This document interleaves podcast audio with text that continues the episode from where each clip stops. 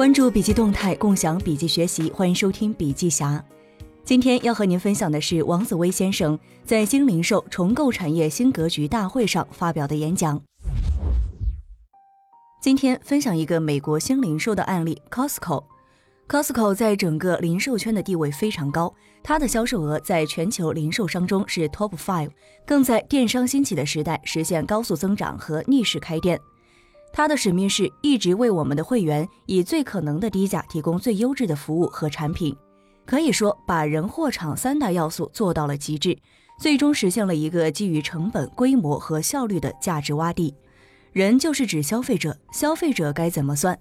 互联网时代有一个公式，但是只做好这个公式未免能取得成功。在人的方面，Costco 除了这个公式以外，还有两大成功因素：X 因素和 Y 因素。Costco 外部顾客画像是美国高端中产阶级，Costco 服务的客群年收入在十万美元左右，基本上服务于大约美国百分之二十的人口，也就是大约六千四百多万人。如果我们能够明白 Costco 是怎么服务这些高端中产阶级顾客的，就可以借鉴经验，考虑如何去服务好中国正在起飞的中产阶级。怎样才能服务好中产阶级？我们要从众人到美人，这里就引出了前面所说的 X 因素，Costco 的付费会员体系，这是它成功的最大密码之一。Costco 公开了一组数据，个人卡的续费率高达百分之八十九点三，商务卡续费率更高，达到了百分之九十四。在四千九百四十万付费会员当中，年费六十美金的卡占比百分之六十二，年费一百二十美金的卡占比百分之三十八。二零一七财年，Costco 的会员费收入高达二十八点五亿美元，占营运利润的百分之七十左右。营运利润四十一点一亿美元，商品本身的净收益十二点六亿美元，交税十三点三亿美元，相当于来自商品销售的净收益都用于交税了。收归企业的总利润二十六点八亿美元，Costco 的最终利润和会员费净收益近乎相等。换句话来说，Costco 一年啥也没干，投入资金和人力卖了一点货，然后收了小三十亿美元的会员费，这才是它的真正模式。付费会员体系的本质是活的会员，提前一年的会员收入，付费会员的报复性消费。如果能把顾客真正变成活的会员，付会员费的会员，那他的消费至少是非会员的一倍。这就是会员体系的本质，能帮企业赚很多钱。付费会员的本质就是有一群你的铁粉，他不仅给了你六十美元的额外收入，而且他还疯狂的在你们家消费。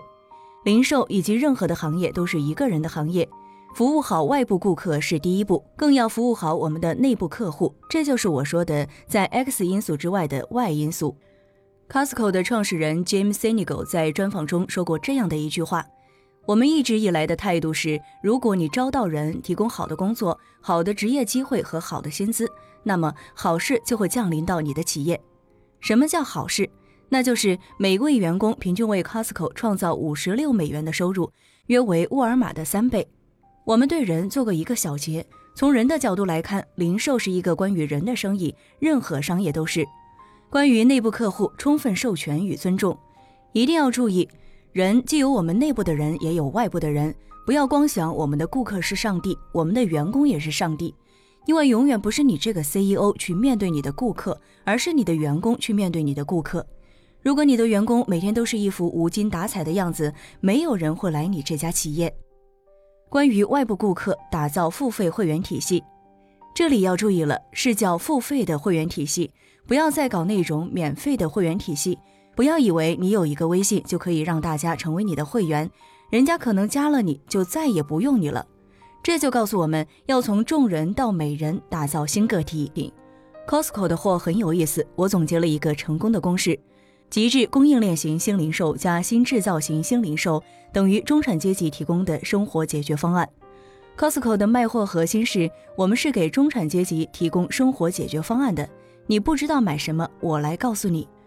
Costco 的货品与策略，从二零一七年的财报上看，它有六个商品分类，分别是食品、生鲜、杂项、家电、玩具、服装、日用、其他服务。Costco 的商品数量大约是在三千七到四千个 SKU。如果你只卖三千七个 SKU 的话，那就会出现这样的一个问题：每个品类只会卖一至三种商品，这就意味着你必须要精选了。Seven Eleven 也是一样的逻辑，必须精选。从长尾商品到头牌商品，Costco 只要品类冠军，这就导致消费者买的也多，于是就出现了 Costco 的存货周转期是三十一天的恐怖情况。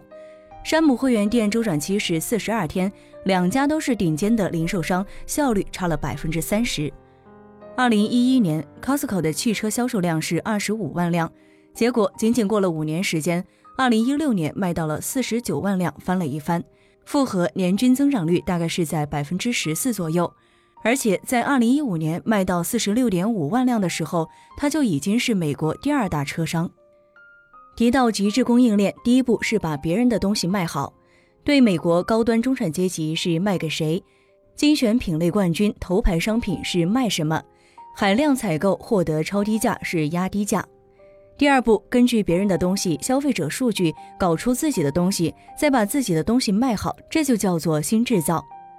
自有品牌的好处有：商品成本低，价格不高，消费者忠诚度高；压低传统品牌，逼迫传统品牌改变。Costco 报表当中显示，百分之二十五的销售额，大概是三百一十五亿美元，来自于自有品牌。虽说传统品牌最高加价到百分之十四，高了要得到高层批准，但是事实上加价到不了那么高，基本是百分之八到百分之十一左右。而 Costco 一年的毛利是百分之十一点三三，这不符合逻辑。剩下的这些毛利从哪儿来？就是从这些自有品牌来的。因为它自有品牌基本可以加到百分之十四到百分之十五，而且加完之后价格还非常的低。新制造生产的东西又好，价格不一定高。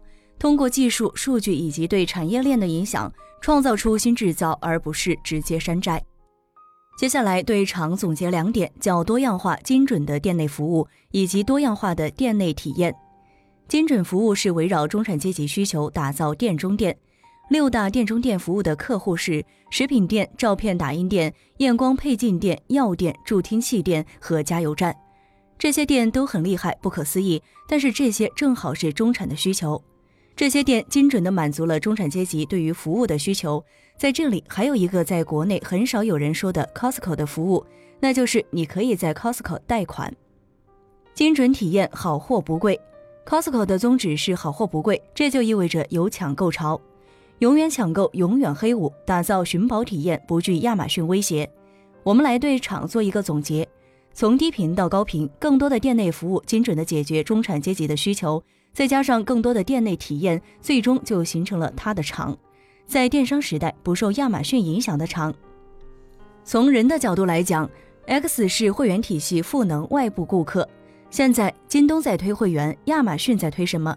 付费的会员体系，这个是未来的核心。Y 是内部激励赋能员工。从货的角度来讲，用极致的供应链做精选的头牌商品品类冠军，最后再实现自有品牌的新制造。从厂的角度来讲，全场景、优服务以及好体验，这些加在一起就创造出了价值洼地，成本碾压了，规模上去了，效率就提升了。三十一天商品可以周转一圈，这个价值洼地就非常可怕，所以我们才说 Costco 是一个超级物种。未来的中国一定是中产阶级的天下，而我们也处在新经济、新娱乐、新消费、新零售的新时代，一切都有一个“新”字，中产阶级也是新。最后一定要记住，Costco 就干了三件事情：从众人到美人，打造了新个体；从长尾到头牌，打造了新内容；从低频到高频，打造了新连接。